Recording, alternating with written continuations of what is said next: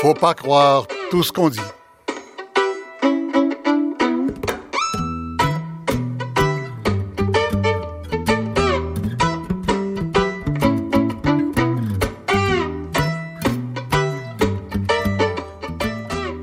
Bonjour, ici Michel Lacombe. Alors, on n'a plus le choix en personne, il faut parler des réfugiés de la mer, c'est-à-dire ceux qui traversent la Méditerranée pour fuir la guerre. Je sais, ça, ça fait longtemps que ça dure.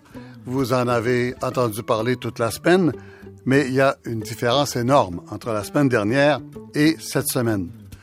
Une différence pas dans les événements, dans nos têtes. Cette semaine, à cause de la photo d'un enfant de 3 ans couché au bord de l'eau, mais dans le mauvais sens, les pieds au soleil et la tête dans l'eau. Plus personne ne peut faire semblant de ne pas savoir. Alors, deux questions pour nous aujourd'hui. Qui cet enfant représente-t-il et que pouvons-nous faire pour eux? Alors, je vous présente euh, ma liste d'invités. Euh, nous aurons avec nous Sami Aoun, bien sûr, euh, de l'Université de Sherbrooke, qu'on connaît bien sur toutes ces questions du Moyen-Orient, d'Afrique du Nord. Sami, bonjour. Bonjour. Nous aurons avec nous également en studio le président de l'Observatoire des missions de la paix et humanitaire à la chaire Raoul Dandurand de l'UCAM et ancien ambassadeur du Canada à l'ONU et membre de toutes sortes d'ambassades un peu partout dans le monde, Michel Duval. Michel Duval, bonjour. Bonjour. Euh, on aura aussi à Paris, au Centre national de la recherche scientifique euh, en Sciences Po, Madame Catherine Vitol de Venden. Madame de Venden, est-ce qu'elle est avec nous déjà ou elle y sera bientôt? Mon collègue euh, à Paris également, Sylvain Desjardins, qui est allé, euh, entre autres, visiter les réfugiés à la gare de Budapest. Euh, Sylvain, bonjour. Bonjour Michel. Et puis, euh, nous commençons avec euh, François Crépeau. François Crépeau, le professeur de droit international euh, de l'Université McGill, hein, la chaire Oppenheimer de droit international public, entre autres, mais qui est aussi, François Crépeau, rapporteur spécial des Nations Unies pour les droits de l'homme des migrants jusqu'en 2017, auteur, entre autres, de deux rapports sur la protection des droits des migrants aux frontières de l'Europe, ça donne bien, un rapport en juin 2013 et un autre en juin 2015, euh, tout récemment. Euh, J'ai dû euh, faire l'entrevue un peu plus tôt ce matin. François Crépeau, bonjour. Bonjour Michel. Euh, il y a eu de, de grandes discussions cette semaine sur juste simplement le nom qu'il faut donner à ces gens-là. Euh, à un moment donné, le monde a dit, on va dire migrants, et puis il y a un autre papier dans le monde qui dit, ah là, ça dépend. euh, il y a migrants, c'est un peu tout le monde. euh, il y a des réfugiés. On a aussi déjà utilisé le mot demandeur d'asile. Alors, qui sont-ils, ces gens-là? Ben, C'est un mouvement migratoire dans lequel il y a beaucoup de gens qui ont des raisons différentes. Une majorité de ces gens-là sont manifestement des réfugiés. Les Syriens, les Érythréens, une bonne partie des Afghans, les Irakiens.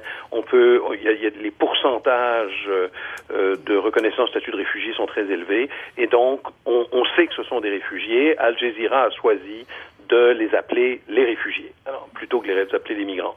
Cela dit, les réfugiés sont des migrants, et parmi ça, parmi les, Oui, oui, bien les- sûr. le mouvement migratoire, il y a d'autres personnes Mhm. que l'on appelle assez facilement des migrants économiques, qui est un terme dans lequel on fait intervenir euh, la personne qui se déplace pour prendre un emploi dans un autre pays, mais aussi des gens qui viennent chercher de l'emploi. Il y a une terminologie que j'aime beaucoup, qui, est inventée, qui a été inventée ou qui a été dégagée par Alexander Betts de Oxford University.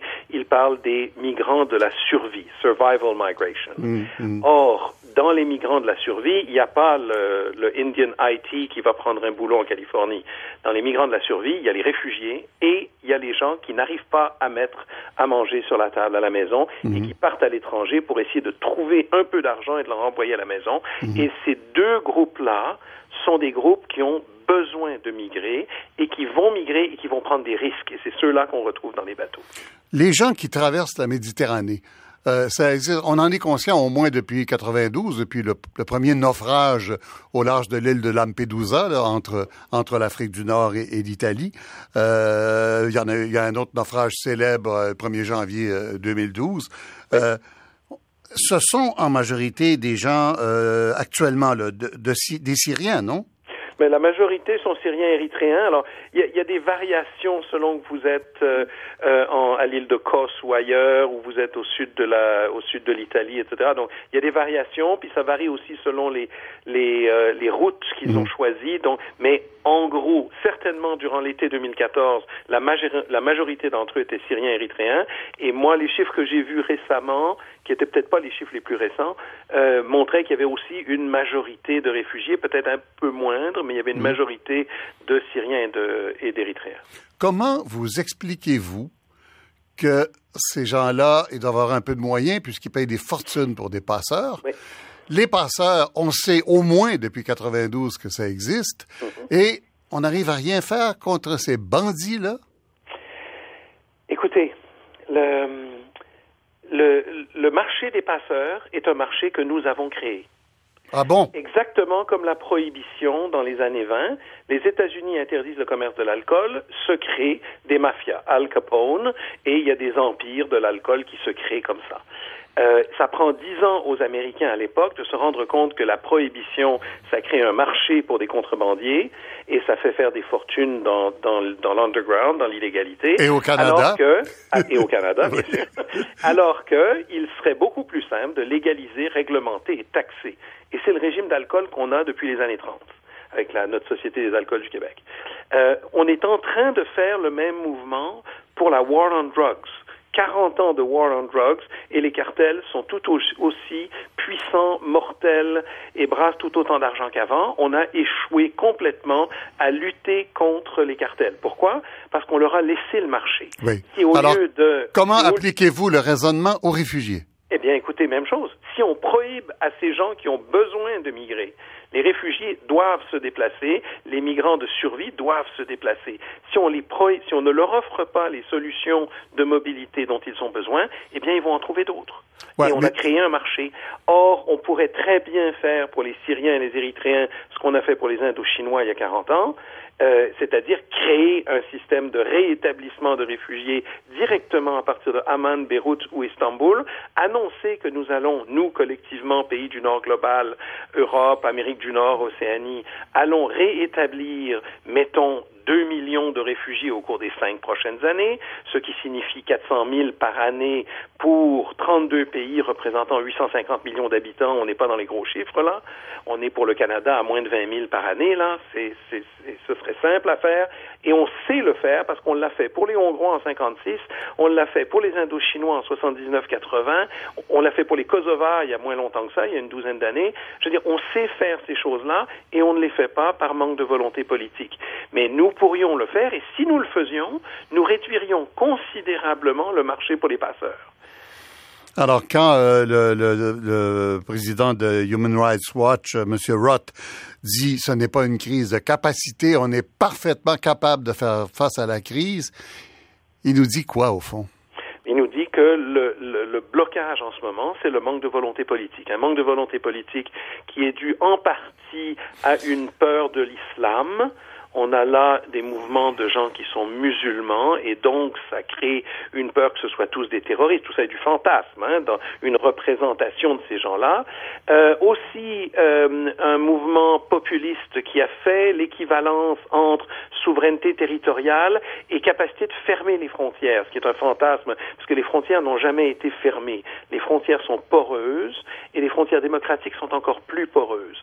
La, souveraineté territoriale... Par, définition, par, définition Exactement. La, la, la souveraineté territoriale, c'est pas la capacité de fermer la frontière, c'est la capacité de contrôler qui entre et qui sort.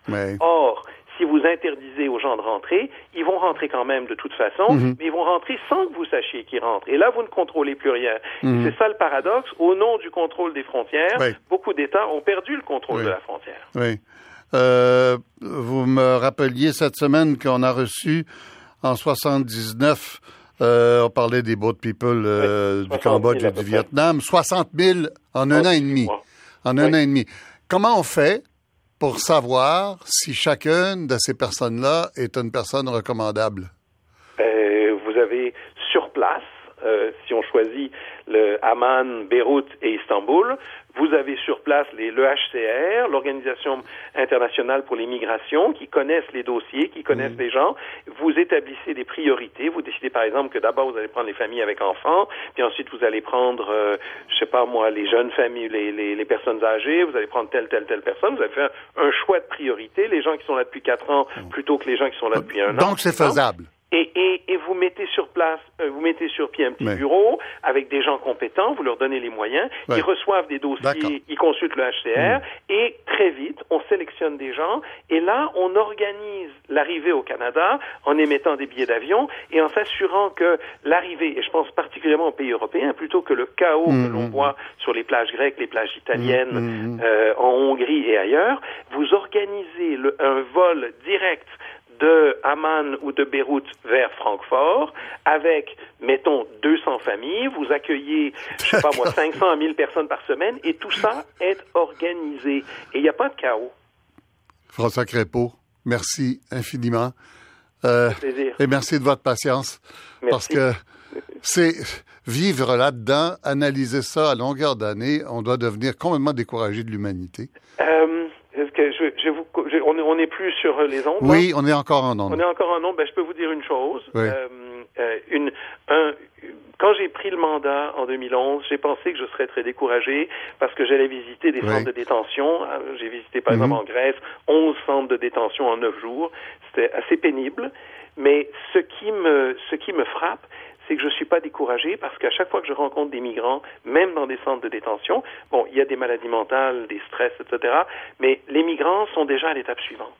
Ils sont déjà en train de planifier leur prochain mouvement. Ils sont déjà en train de savoir dans quelle ville ils vont aller pour gagner de l'argent et renvoyer de l'argent à la maison. Ils ont un objectif, réussir leur, leur projet migratoire pour que leur famille aille mieux. Il faut se rendre compte que cette migration, c'est un acte d'amour dans beaucoup de cas.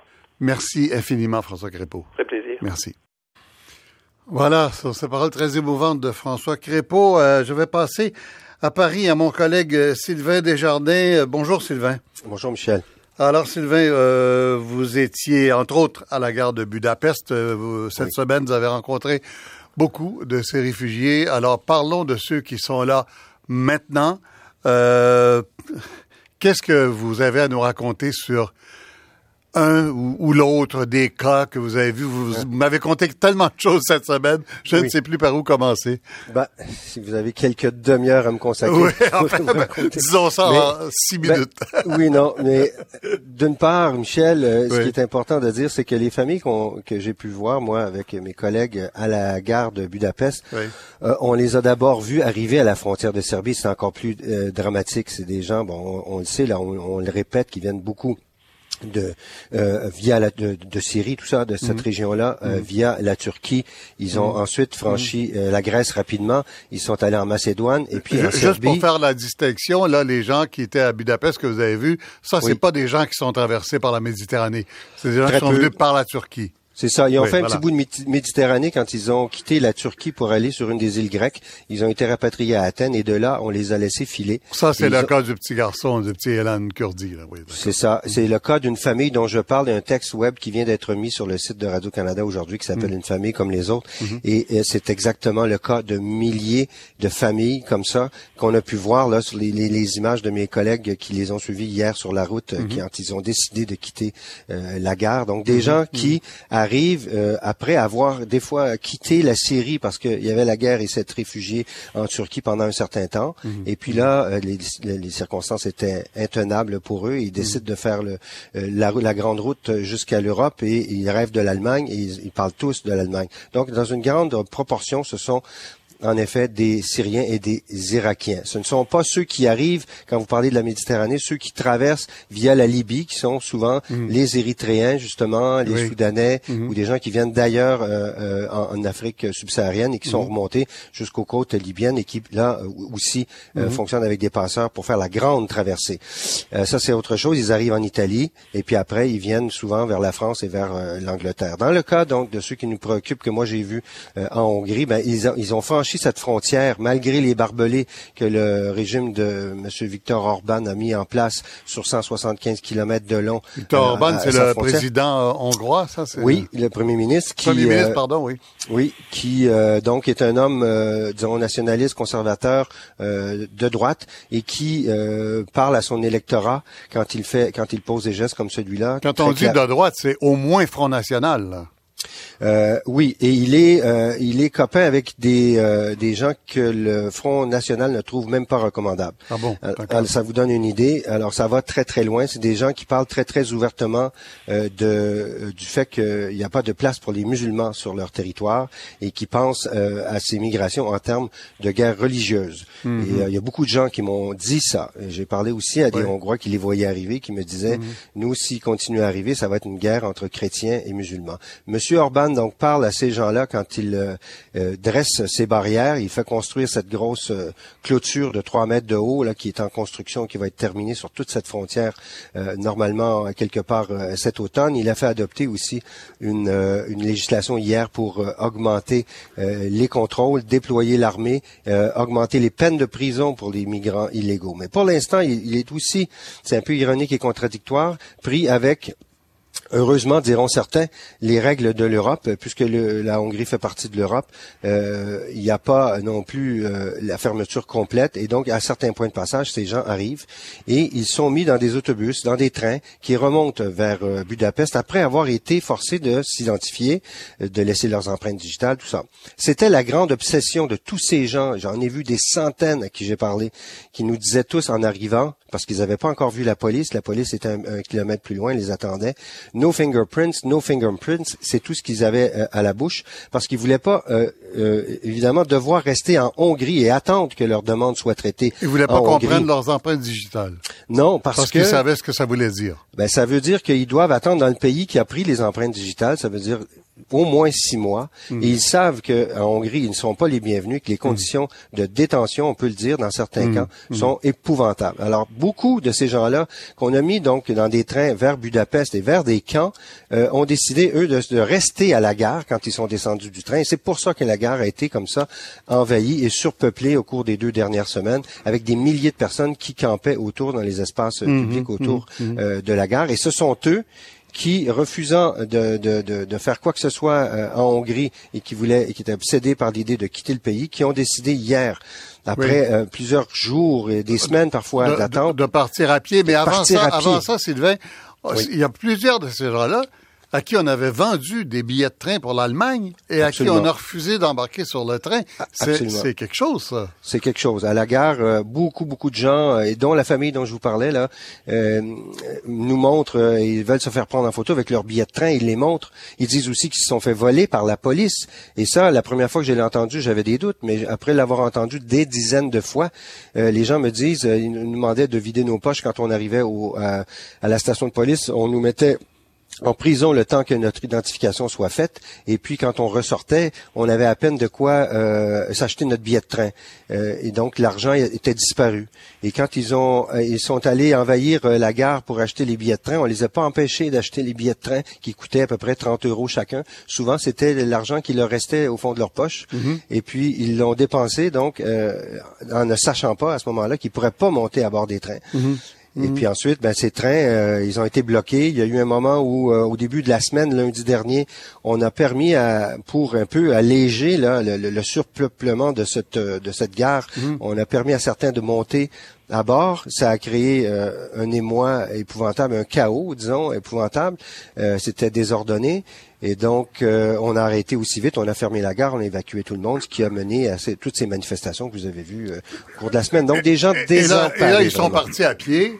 Et puis là, euh, euh, Monsieur Orban, le, ce célèbre premier ministre hongrois, a décidé de leur envoyer des autobus parce que ça faisait des trop mauvaises images sur CNN et Al Jazeera. Ouais, ben très clairement, là, sa stratégie n'a pas fonctionné. Il doit euh, faire marche arrière, lui, dans sa stratégie, parce que quand il disait à la fois une chose et son contraire, c'est-à-dire on ne veut pas de ces gens-là, mhm. mais on les accepte parce qu'on mm on, on, respecte les règles de l'Europe, ben il appliquait les règles de l'Europe euh, disons, à l'excès, en ne donnant aucun soin à ces gens-là, mais en, les forçant à rester sur place, ces gens-là, ben, ils ont été plus intelligents.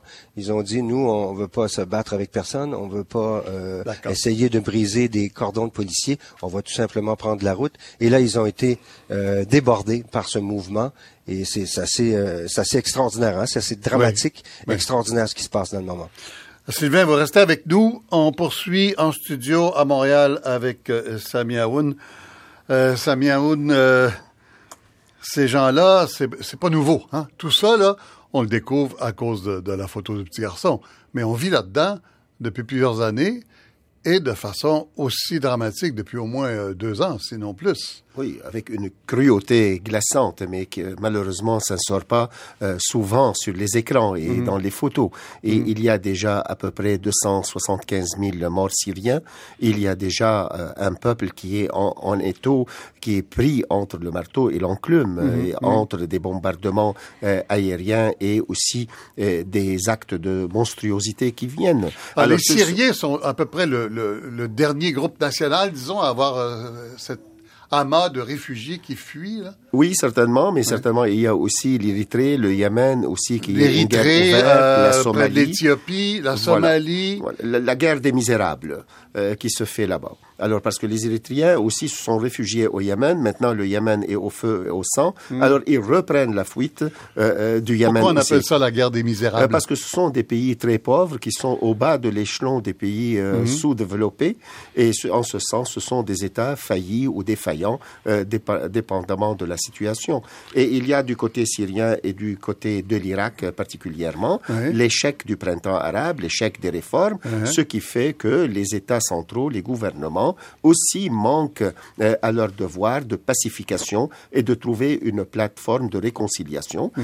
En plus, euh, comme vous le savez, cette région est devenue plus un champ de bataille pour les stratégies, qu'elles soient occidentales ou régionales. Mm. Et en ce sens, c'est pas un chantier euh, de reconstruction. Quand on a hésité cette semaine et qu'on a voulu appeler tout le monde des migrants, euh, c'était peut-être pas une façon très habile de les décrire parce que quand on fuit une guerre, enfin, dans le dictionnaire, on n'est pas des migrants, euh, on est des réfugiés. Euh, justement, et en ce sens, il y a une éthique euh, qu'on appelle l'éthique de l'urgence, mhm. ce que François Crépeau l'a très bien signifié. il y a quelque chose pour la survie. Ce sont des gens mhm. qui cherchent la survie et il mhm. faut répondre par une éthique d'urgence pour assurer leur survie. Par après, vous allez dans la régulation et le remodelage. Alors, tout d'abord, il y a eu le débordement dans la région. Il y a des réfugiés qui sont au Liban, en Syrie, en Turquie.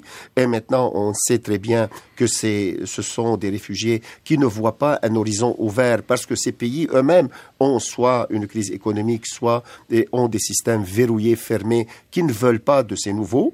Et sur ce point, il y a le débordement vers la Méditerranée, euh, vers l'Europe, qui pourrait être plus hospitalière et qui mhm. est euh, plus appelée à être au niveau de ses idéaux. Avant de, de parler de la responsabilité des gouvernements occidentaux avec Mme Vitol de Venden à Paris et, et M. Duval à Montréal, il faut dire une chose. Là, on va parler des pays riches, hein? Euh, l'Europe et l'Amérique du Nord. Il y a des pays qui reçoivent les réfugiés pour vrai, par millions, qui s'appellent la Jordanie, la Turquie et le Liban c'est pas la grande richesse occidentale dans ces pays-là. Euh, non, pas vraiment. Euh, aussi, il y a un gros fardeau, qu'il soit au niveau euh, démographique. Par exemple, l'équilibre démographique au Liban est secoué euh, jusqu'à créer des tensions entre chrétiens et musulmans, entre des musulmans sunnites et des musulmans chiites particulièrement. Aussi en Jordanie, on craint euh, pour la monarchie, sa déstabilisation, si jamais il y a euh, des couveuses qui pourraient aller être instrumentalisées dans la sécurité. Des quoi? euh, des couveuses de violence, des couveuses euh, peut-être de groupes de factions terroristes ou factions euh, des mhm. radicaux qui pourraient se prendre même à la monarchie jordanienne. Mhm, mhm. Tandis qu'il y a d'autres pays arabes, il faut l'avouer aussi, sont des complices dans le malheur syrien et le malheur irakien. Alors sur ce point, on leur demande, ce qu'ils font, c'est plutôt de l'aide, de la logistique, mais par exemple aider un camp au Liban ou un camp en Jordanie, fournir de l'aide médicale, mais cela n'est pas au niveau qui pourrait être balancé justement avec leur complicité dans le malheur syrien d'appuyer mhm. soit le régime en place qui use beaucoup de la force et, et aussi les factions, disons, obscurantistes qui sont sur le, dans la bataille. Parlez-moi des passeurs, euh, Samia Est-ce que en Syrie, c'est des passeurs syriens, en Érythrée, c'est des passeurs érythréens, euh, euh, en Libye, c'est des passeurs libyens, c'est des gens du cru qui deviennent euh, ces, bandits qui euh, arrachent la vie du monde et leur argent? Oui, généralement, ce sont les gens qui sont connaisseurs. Ils profitent surtout des saisons, par exemple l'été et le printemps pour eux. Ils connaissent bien la Méditerranée, ils connaissent un peu les corridors où ils peuvent assurer au moins un coût pour eux, mais avec un coût assez exorbitant pour ces réfugiés ou ces, ou ces migrants. Mm. Alors, il y a une industrie, mais comme cela a été dit, le fait que, soit au niveau des régimes en place, ils ont aussi une politique d'exporter leur crise à l'extérieur, mm. soit de l'Occident qui n'a pas euh, certainement euh, les structures pour avoir ce flux en ce sens. Alors ici, je me permets une remarque concernant euh, surtout concernant le Premier ministre hongrois, M. Orban. Alors lui, il veut les refouler au nom du christianisme et c'est en contradiction avec les églises et surtout le Vatican qui appellent l'Europe à s'élever au niveau de ses idéaux et ouvrir ses portes et ses bras euh, pour les réfugiés au nom du christianisme. Alors, vous comprenez l'instrumentalisation sur ce point. Oui, bien sûr. Est-ce qu'on peut faire quelque chose contre ce commerce infâme? À partir du Moyen-Orient, du Proche-Orient et de l'Afrique du Nord? La solution en profondeur reste politique, foncièrement politique et géopolitique. Tant et autant euh, qu'il soit la puissance américaine qui veut gérer ce conflit en arrière-plan et sans mettre mhm. euh, tout l'effort pour chercher une porte de sortie, et surtout dans l'administration Obama, c'est clair, il, il croit, soit par illusion ou par conviction, que tous ses ennemis sont en train de se batailler et s'essouffler en Syrie, alors à ce moment, la crise syrienne, la guerre syrienne est profitable pour ce genre euh, d'approche euh, diplomatique et géopolitique. On entendait John Kerry cette semaine euh, dire que la solution, c'était d'avoir un autre camp de réfugiés parce que les camps de réfugiés actuels, euh, soutenus en partie par les États-Unis, si j'ai bien compris, sont déjà euh, euh, remplis à capacité. Justement, et aussi, c'est une façon de fuir le vrai problème. Le vrai problème, c'est qu'il y a une impuissance, peut-être délibérée, un aveuglement volontaire de ne pas chercher une solution en profondeur pour la crise syrienne et irakienne et autres. Alors, écoutez, on va aller à Paris avec Madame Catherine Vitol de Venden du Centre national de la recherche scientifique en, Sciences Po, euh, spécialiste des questions euh, migratoires et des droits de la personne. Madame de Venden, bonjour. Bonjour. Alors, Madame de Venden, parlons de l'attitude de l'Europe, des gouvernements européens. Alors, on a parlé de Viktor Orban et, de la Hongrie, mais il y a tous les pays d'Europe qui ont euh, des attitudes différentes. Alors, est-ce qu'il y a euh, je sais pas euh, comment on peut l'aborder. Il y a des premiers prix et des, gens qui seraient recalés. Euh, Madame Merkel, cette semaine, a fait un discours qui semblait généreux à certaines personnes. L'Allemagne semble avoir une bonne attitude. La France, on ne sait pas trop. Comment vous regardez l'attitude des gouvernements européens? Alors, je dirais que tout d'abord, elle a été très restrictive. Il ne faut pas oublier qu'en mai dernier, la Commission européenne avait proposé des quotas aux pays européens et euh, la France, l'Italie et, d'autres ont dit euh, surtout pas de quotas, euh, on ne va pas nous imposer, nous, pays souverains, le nombre de demandeurs d'asile que l'on doit accepter chez nous. Mhm. Et puis ensuite, le revirement, ça a été tous les drames de cet été, notamment plus récemment cette, cette photo qui a fait le tour du monde de l'enfant syrien de 3 ans mort sur la plage. Et ça, ça a fait changer un petit peu euh, les choses. D'une part, Madame Merkel, euh, dans un pays qui est quand même qui a une tradition euh, à l'égard des réfugiés. Il ne faut pas oublier qu'en Europe, l'Allemagne a été, depuis la Deuxième Guerre mondiale, le premier pays d'accueil et de loin pour l'accueil des demandeurs d'asile, a dit, eh bien, euh, on va euh, accueillir jusqu'à 800 000 réfugiés pendant cette année 2015 et, au-delà. Et finalement, en, combien de temps, madame? En combien de temps? 800 000 en combien de temps? Bah, on ne sait pas parce qu'en fait c'est un chiffre qui n'a pas été vérifié pour l'instant euh, et qui est sans doute un chiffre non seulement pour le passé mais pour le futur mhm. de l'année 2015. Donc c'est mhm. euh, ce qu'on sait simplement, c'est qu'en 2015, en 2014, euh, on a eu euh, deux, on a eu euh, très exactement 625 000 demandeurs d'asile en Europe, alors que les années précédentes, on était autour de 250 000. Donc il y a eu un, tournant qui a été franchi.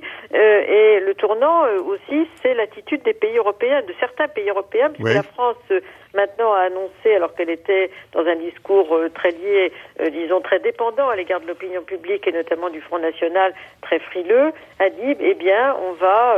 Euh, François Hollande a dit qu'avec Madame Merkel, ils allaient euh, gérer euh, ces flux et, notamment qu'il fallait accepter. Alors, on n'a pas parlé de quotas parce qu'en France, ça fait monter et grimper les gens au rideau si j'ose dire, mais on a dit euh, on va euh, accepter euh, des, des nouveaux flux de demandeurs d'asile, etc. alors que la semaine dernière, par exemple, au congrès de La Rochelle, il y avait encore beaucoup de gens qui refusaient totalement l'idée de quotas. Donc il y a eu un revirement à 180 degrés de certains pays européens, dont bien sûr l'Allemagne, la France et euh, d'autres pays. L'Italie, euh, qui a déjà fait beaucoup, est aussi, euh, disons, aujourd'hui acquise à l'idée de ces accueils. En revanche, le Royaume-Uni se range plutôt du côté des pays de l'Est, de ce point de vue-là, avec une attitude encore très très stricte, très frileuse à l'égard des demandeurs d'asile, comme la République tchèque, comme la Slovaquie, comme la Hongrie, donc et la Pologne. Donc, on a d'un côté ceux qui sont qui ont pris conscience du caractère exceptionnel de la situation mhm. et qui vont proposer une politique exceptionnelle, et puis ceux qui euh, sont encore sur des positions très dures. Est-ce que euh, est-ce qu'il y aura, est-ce qu'on est en train d'avoir une politique européenne sur les réfugiés ou si c'est encore national, oui?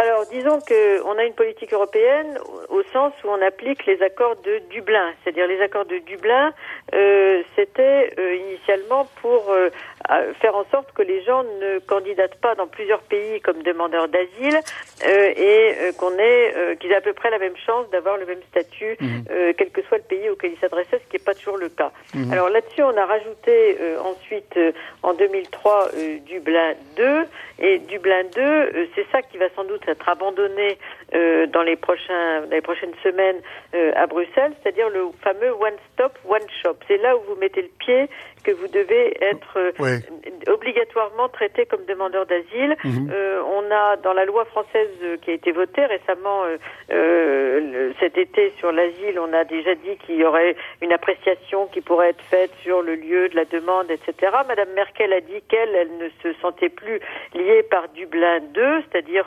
l'obligation, et notamment pour décharger la Grèce, par exemple, ou l'Italie, de tout l'accueil des demandeurs d'asile pour, illustrer ça, Madame de Venden. du fardeau, si j'ose dire, pour le premier accueil. Pour illustrer ça, Madame de Venden, quand euh, mon collègue Sylvain Desjardins parlait tout à l'heure de l'attitude des réfugiés qui ne veulent pas donner leurs empreintes digitales, c'est de ça qu'on parle. Parce que si on donne ces empreintes digitales dans un pays, ça nous oblige à y rester, quoi. Tout à fait. Mhm. Voilà. Et donc euh, déjà l'Italie, d'ailleurs, ne pratiquait plus. Euh, j'ai séjourné cette année en Italie et en mhm. fait, euh, mhm. les souvent l'Italie qui accueillait beaucoup, elle a quand même fait Mare Nostrum pour le sauvetage des en mer des demandeurs d'asile et des migrants. elle ne tamponnait pas très souvent les passeports et donc les gens partaient là où ils avaient envie d'aller, c'est-à-dire vers l'Allemagne, vers la Suède, vers la France. Euh, elle accueillait, euh, si j'ose dire, mais ensuite euh, elle ne les traitait pas nécessairement comme demandeurs d'asile. Donc déjà, les pays européens avaient pris une distance à l'égard du Dublin 2, qui, de, au dire des associations notamment, fonctionne très très mal et pourrit toute la situation, puisque la plupart des gens ne veulent pas, c'est le problème qu'on a à Calais, ne veulent pas nécessairement demander l'asile là où ils se trouvent. Oui. Alors voilà, c'est pour ça que la situation est si complexe. Madame de Venden, je vous remercie infiniment de cette participation. Merci beaucoup. Madame Catherine euh, Vitol de Venden euh, à Paris. Alors, on revient en studio à Montréal avec euh, Michel Duval, ancien ambassadeur. Monsieur Duval, on va écouter Monsieur Harper, 30 secondes. La réalité est que quand on parle de la situation dans le Moyen-Orient, il n'y a pas de solution seulement par des façons d'une politique de réfugiés. Et c'est la raison pour laquelle nous participons dans la mission militaire contre la cause d'une grande partie de cette violence, la mission militaire contre le soi-disant État islamique. M. Duval, expliquez-moi ce que M. Harper a voulu nous dire. Ah, il a voulu nous dire euh, très simplement euh, que c'est une, question de politique étrangère et de défense. Et dans cette réponse, qui était sa première réaction, une fois une larme écrasée, mmh. Mmh. il a mis sur la table le binôme euh, le, bidon de sécurité et humanitaire. Mhm, mhm. Alors sa, sa réponse finalement... il dit on peut pas séparer les deux. On peut pas avoir une réponse juste humanitaire. Il faut la réponse militaire. En fait, il nous disait, il répondait à une question qu'on n'avait pas posée. Personne n'a suggéré qu'on lève le pied sur l'intervention militaire canadienne euh, en Irak et en Syrie. Euh, simplement ce que la population demande, sous le coup de l'émotion. Et je pense, traditionnellement, les Canadiens ont, ont eu cette attitude très généreuse d'accueil. Euh, toujours, je pense, dans un récent sondage que j'ai lu dans le National Post, on dit que 67% des gens sont prêts à mettre plus d'argent pour accueillir des, des réfugiés. Euh, euh, au lieu de répondre à ça, il a mis de, sur la table la question de la défense. Il a mis en, en, équilibre cette mmh, question. On ne mmh. peut pas faire plus l'un de l'autre. Mais en fait, donc, ce rôle... En, en, disant, j'ai l'impression que tout le monde le comprend comme ça, en disant que le plus important, c'est d'aller combattre là-bas, de bombarder euh, euh, Daesh, euh, soi-disant État islamique, comme il dit M. Harper, et, et, que ça, ça va résoudre le problème. Mais ça, c'est une partie de la solution du problème. Mais ce qu'il ne nous dit pas, c'est que dans cette coalition, qui est une étrange coalition, le Canada joue un rôle supplétif et fait une contribution très modeste. Oui, 2 Très modeste contribution, et je pense qu'on n'a pas beaucoup de gens sur le, sur le terrain. Mhm. Ne nous parle pas d'augmenter cette euh, force mhm. combattante. Mhm. Il n'y a aucun horizon, aucun plan.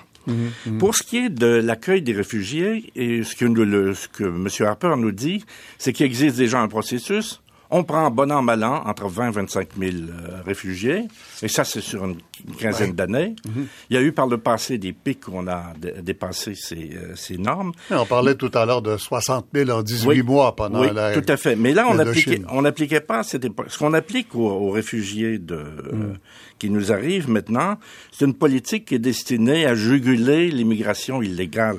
Qui est très réglementaire et les conservateurs l'ont encore euh, rendu plus difficile alors, et, qui permet, et qui permet pas de, de, de, de, réagir à une situation d'urgence comme celle qu'on connaît maintenant. Est-ce que c'est une bonne illustration? Euh, on a entendu, on a vu cette semaine à la télé la tante du petit euh, Elan euh, Kurdi, le petit noyé, euh, à Vancouver, enfin à Coquitlam, en, en Colombie-Britannique, qui nous a dit ceci. Il a dit, c'est impossible de faire sortir une famille de Turquie. Le Canada n'accepte pas la demande de, réfugiés avec les documents qui sont disponibles pour ces gens-là. Et le HCR, le Haut Commissariat euh, aux réfugiés des Nations Unies, ne donne pas de documents tant qu'il n'a pas la confirmation que la famille sera admise au Canada. Est-ce que ce cercle vicieux existe? Est-ce que Madame euh, a raison? Ce, ce, cercle vicieux existe et euh, la seule façon de circonvenir cette, ce régime euh, très restrictif, c'est de déployer sur le terrain des équipes et de, et de procéder. Certains autres partis... C'est-à-dire de faire cette analyse-là de faire cette analyse-là et non pas de demander d'apporter ici un document du Haut-Commissariat. on a une longue, longue pratique de travail avec le Haut-Commissariat aux réfugiés. On était en 2007 au deuxième rang des, des hmm. gens qui acceptaient des réfugiés du HCR. Maintenant, on est au quatorzième rang, je crois, en 2015. Euh, donc, on s'est éloigné de cette, de cette Qu'est-ce que vous dites? On, complique la chose par exprès ou quoi? C'est un, c'est un système qui est, qui est destiné à prouver hors de tout doute que vous êtes menacé de mort dans votre pays. C'est pas le genre de, de, de, de, processus qui s'appliquerait une, de façon rapide à une situation d'urgence comme celle euh, que l'on voit actuellement, qui est une migration massive suite à des combats hein, mm-hmm. auxquels on participe en plus. Et, pour rendre la chose encore plus compliquée, on dit que euh, la Turquie, qui reçoit un million de réfugiés, sinon plus, euh, on, ne peut pas. Euh, les, Nations Unies ne donnent pas ce permis-là aux gens qui sont en Turquie parce qu'on considère que la Turquie les a déjà comme réfugiés. Alors là, c'est vraiment. On est dans l'absurde, on est dans Kafka. Là. on revient à ce que M. Crépeau disait, c'est que le désordre complet, c'est chacun pour soi. Chaque pays applique ses propres méthodes et nous continuons tout tranquillement euh, comme si de rien n'était, à utiliser les mêmes instruments. Alors, ça permettra pas au Canada d'être très généreux. Mhm, mhm, Euh, et, et finalement, je pense que les déclarations de, de M. Harper ont l'avantage d'être très claires. Il a dit ce matin, euh, j'ai vu dans un fil de presse, que l'humanitaire sans le, le militaire n'est pas une politique canadienne. Donc, l'idée est de continuer sur ce, sur ce régime-là. Depuis quand? Ben, je pense que c'est déjà depuis un bon moment. Vous savez, rappelez-vous les interventions en Afghanistan, Mm. les interventions en Libye. Mhm. Ensuite, on, on intervient en Syrie. On voulait intervenir en Syrie. On était prêt à bombarder la Syrie. euh, Mais euh, un accord entre les Russes et les Américains a permis le désarmement chimique. On a écarté ça. Et puis, on s'est empressé d'intervenir euh, en Irak. Alors, on fait partie de, de cette coalition. Et la question que se posent les Canadiens, et je pense que tout le monde se pose, la paix là-dedans, où est-ce qu'on va la trouver? Mais ce que vous venez de décrire, c'est depuis le gouvernement conservateur ou ça a commencé avant? Le- notre engagement, euh, notre engagement en, en Afghanistan commence avant le gouvernement Harper, commence sous les libéraux de Paul Martin. Mais euh, c'était un engagement qui était très discret à l'époque et on tâchait de rester dans la ligne générale de formation. Mais ça s'est aggravé. Actuellement, c'est une politique interventionniste d'utiliser les armes pour résoudre les conflits. Alors, on s'éloigne de très, très, de- on est très loin de la tradition canadienne du règlement pacifique des différends. Contrairement à ce que M. Harper Oui. voulait nous dire dans son discours. Tout à fait, je Oui. pense. Et alors, Oui. actuellement, on se demande comment la paix va venir. Le- mon collègue en a parlé ici, euh, M. Aoun. Eh bien, ce sont les Russes et les Américains actuellement qui mènent une série, des séries de négociations très discrètes, à gauche, à droite, qui tentent de rapprocher les partis. Mm. Et il n'y aura pas de paix en Syrie. Dans le, le- c'est un binôme maintenant Syrie-Irak, tant que les voisins immédiats de ces, euh, ces pays ne se seront pas mis d'accord. Et là, je ne parle pas du Liban en particulier, Mm-hmm. qui est victime de ce, ce flou-là. C'est-à-dire, d'un côté, il y a la Russie et la Chine qui est ravie que les Américains soient euh, coincés, embourbés au Moyen-Orient et n'aient pas le temps de s'occuper du Pacifique autant qu'ils aimeraient le faire. Et la Syrie, et l'Iran, et la Russie, et la Chine sont, forment un groupe. Euh, Du côté des États-Unis, il y a Ben, la- ben voilà, j'allais vous poser la question Ouais. de la façon suivante. Le Canada et les États-Unis, maintenant, est-ce que c'est la même chose, du point de vue de la politique internationale? Euh, on pourrait, euh, euh, je, je, je l'exprimerai différemment. Je dirais que plus que jamais, notre politique étrangère est un peu à la remorque. On s'est mis en position de, de, de remorque. On participe à une coalition où je suis à peu près certain qu'on ne détermine même pas les cibles. Parce qu'on n'a pas les moyens de le faire. Et donc, on est, on est à la remorque de cette politique étrangère. Et la décision de, de, de, de faire la paix, en fait, avec l'Iran, est quelque chose qui a été prise par les États-Unis. Et on s'est permis, même au sortir de cet accord historique, euh, de dire qu'on doutait et qu'on attendrait de la vérification. Et alors, actuellement... euh, Savoir qui va gagner les Qui- élections américaines, par exemple. Oui, mais, mais Obama a quand même réussi son pari. De, Oui, de- de- Bien de- sûr. Sami Haroun, pour vous, Canada et États-Unis, c'est la même chose maintenant? Euh, Oui, en quelque sorte, sauf que le Canada a une sensibilité généralement au niveau de l'opinion publique, au niveau culturel même, de l'usage du militaire sans nécessairement qu'il soit accompagné par une diplomatie active. Et sur ce point, le Canada n'est pas vraiment une puissance qui pèse lourd euh, dans euh, le Moyen-Orient en général. D'où l'idée que M. Duval a, a souligné, c'est que la Russie et les États-Unis, il semble il y a quand même un rapprochement de faire une table ronde euh, entre l'Iran, la Turquie, l'Arabie saoudite notamment, il semble il y a un sommet aujourd'hui entre Saoudiens et Américains, pour chercher une solution. La solution devrait être une nouvelle gestion du pluralisme au Proche-Orient, cette mosaïque. On ne peut plus la contenir, non plus la gérer par la force, par des Ça veut régimes dire quoi, despotiques. ça? Ça veut dire C- quoi? c- c- Cela veut dire qu'il faut chercher à refonder les régimes en place de la sorte qu'on aura une entente entre les composantes ethniques et religieuses, qui ne soit pas un champ de bataille entre sunnites, chiites et C'est autres. tout un programme, ça. Oui, mais c'est la, c'est, c'est la porte de sortie. C'est-à-dire, Si le printemps arabe a raté, comment une décision prise euh, dans les grandes capitales pourrait-elle changer quelque chose? Voilà, c'est la question qui est très dure parce que justement, euh, ce, ce champ de bataille-là, il va continuer à pourvoir des réfugiés et des migrants et des catastrophes humaines si jamais il n'y a pas une décision ferme de dire c'est le moment de chercher une solution. C'est-à-dire soit en usant le militaire d'une façon plus sérieuse, au moins parce que l'État islamique a regagné il y a quelques jours du terrain, il a repris là où ils ont été expulsés. Alors ça devient un peu théâtral cette question. Alors il faut une position ferme diplomatique, et sinon euh, on va continuer à être euh, dans cette poudrière. M. Duval, comment on arrive à ça, une position diplomatique ferme, quand tout le monde a des intérêts divergents et des peurs de ces électorats différentes? Ben, c'est un processus qui est lent. Vous savez, on ne peut pas s'attendre à une résolution du conflit en, quelques jours. Mais le fait que les Américains et les Russes, même s'ils sont en désaccord total sur un certain nombre de dossiers, continuent les discussions et discutent séparément avec leurs alliés pour trouver un terrain d'entente commun, euh, c'est ça qui peut nous donner un peu d'espoir mhm. dans la diplomatie discrète qui se fait actuellement mhm. pour trouver une solution. Et la première partie de la solution, c'est de stopper les flots d'armement vers le, vers la Syrie et l'Irak, puisque les bases arrières de parler d'une vraie solution qui, arrêterait la guerre. Oui, oui. D'abord, d'abord, d'abord que les acteurs extérieurs euh, s'entendent sur une solution au conflit.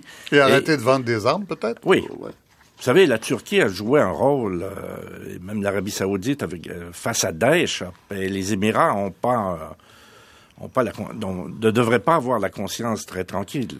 Et puis, euh, mm. toutes les armes qu'on a, qu'on a fournies aux rebelles syriens, une grande partie ont été immédiatement vendues. D'abord à Nostra et ensuite ont coulé du côté de... Est-ce que ça s'appelle pas remettre le dentifrice dans le tube, ça? non, mais parce que aussi, non, c'est faisable. Vous croyez à ça, Samy? Euh, Oui, certainement. C'est une Vous croyez à une politique miraculeuse qui ferait que les grandes puissances arrêteraient d'avoir des intérêts dans la région Parce que les acteurs région, euh, les acteurs syriens, les acteurs irakiens et libanais même ont perdu beaucoup de leur autonomie et de leur prise de décision autonome. Ce qui impose sur eux, c'est soit euh, la polarisation entre mm. l'Iran persane chiite et l'Arabie saoudite sunnite mm. euh, arabe. Ce sont les acteurs qui imposent euh, beaucoup de règlements du jeu et aussi la Turquie qui est aussi une puissante sunnite qui, qui est, a une ambition d'expansion, comme l'Iran justement. Mm. Alors c'est pourquoi il faut régler au niveau régional avec cette table ronde et surtout que l'administration Obama particulièrement sort de cette gestion en arrière-plan et aller plus vers une diplomatie active, parce que les Américains ne se sont pas retirés de la région, se sont repositionnés avec euh, une conviction chez M. Obama personnellement que qu'il euh, faut relâcher les dynamiques conflictuelles dans, dans, cette, dans cet espace pour, il croit, essouffler tous ses ennemis et les faire perdre de crédibilité. Mais cette, cette politique, maintenant, s'est montrée limitative parce qu'il y a ce débordement mhm. sur l'Occident, sur l'Europe, euh, qui sont dans un suivisme aux Américains. Je, vous écoute tous les deux, Sami Aoun, euh, Michel Duval, et j'ai l'impression de vous entendre dire qu'on est rendu au bout de la course de la politique telle qu'on la connaît, la politique internationale telle qu'on la connaît. Euh, on parle de la, fin de la suprématie américaine, mais là, les Américains sont juste un peu plus silencieux parce que les réfugiés sont pas à leur porte, mais sont encore aussi importants. Et, les, instruments de négociation que vous évoquez généreusement, on voit pas le jour où ils vont se mettre en place pour arriver à un résultat. Alors, Michel Duval? Non, moi je ne suis pas aussi euh, pessimiste. Pourquoi? Parce que la négociation a lieu actuellement. Et euh, on pourrait, suite aux fondations qui seront, seront posées dans ces discussions, passer à une gestion coordonnée de la crise. Actuellement, ce qui est absolument navrant, c'est que chaque pays européen, enfin l'Europe s'est divisée en deux, l'Angleterre, le Canada donnent des réponses individuelles euh, à la crise, comme la Turquie euh, l'a fait et comme le Liban est forcé de le faire, ainsi que la Jordanie, et que dès que la négociation aura posé des cadres généraux, il y aura une gestion plus coordonnée de la crise. Et c'est pour ça que la gestion internationale est, extrêmement importante. Sauf s'il y a un plan euh, de partager la Syrie, de la faire effondrer l'État central et de créer des mini-États religieux sunnites de, la part de la décision non existante, euh, des, surtout euh, des puissances occidentales. Alors, Sami Aoun, Michel Duval, Madame Catherine Vitol de Venden, François Crépeau au début de cette émission et mon collègue Sylvain Desjardins, merci à vous tous euh, de nous aider à comprendre un peu plus. Merci à toute l'équipe, Sylvain Labrec, Sylvie Meloche, Marie-Josée Gendron et Jacqueline Castonguay, notre réalisateur. À la semaine prochaine.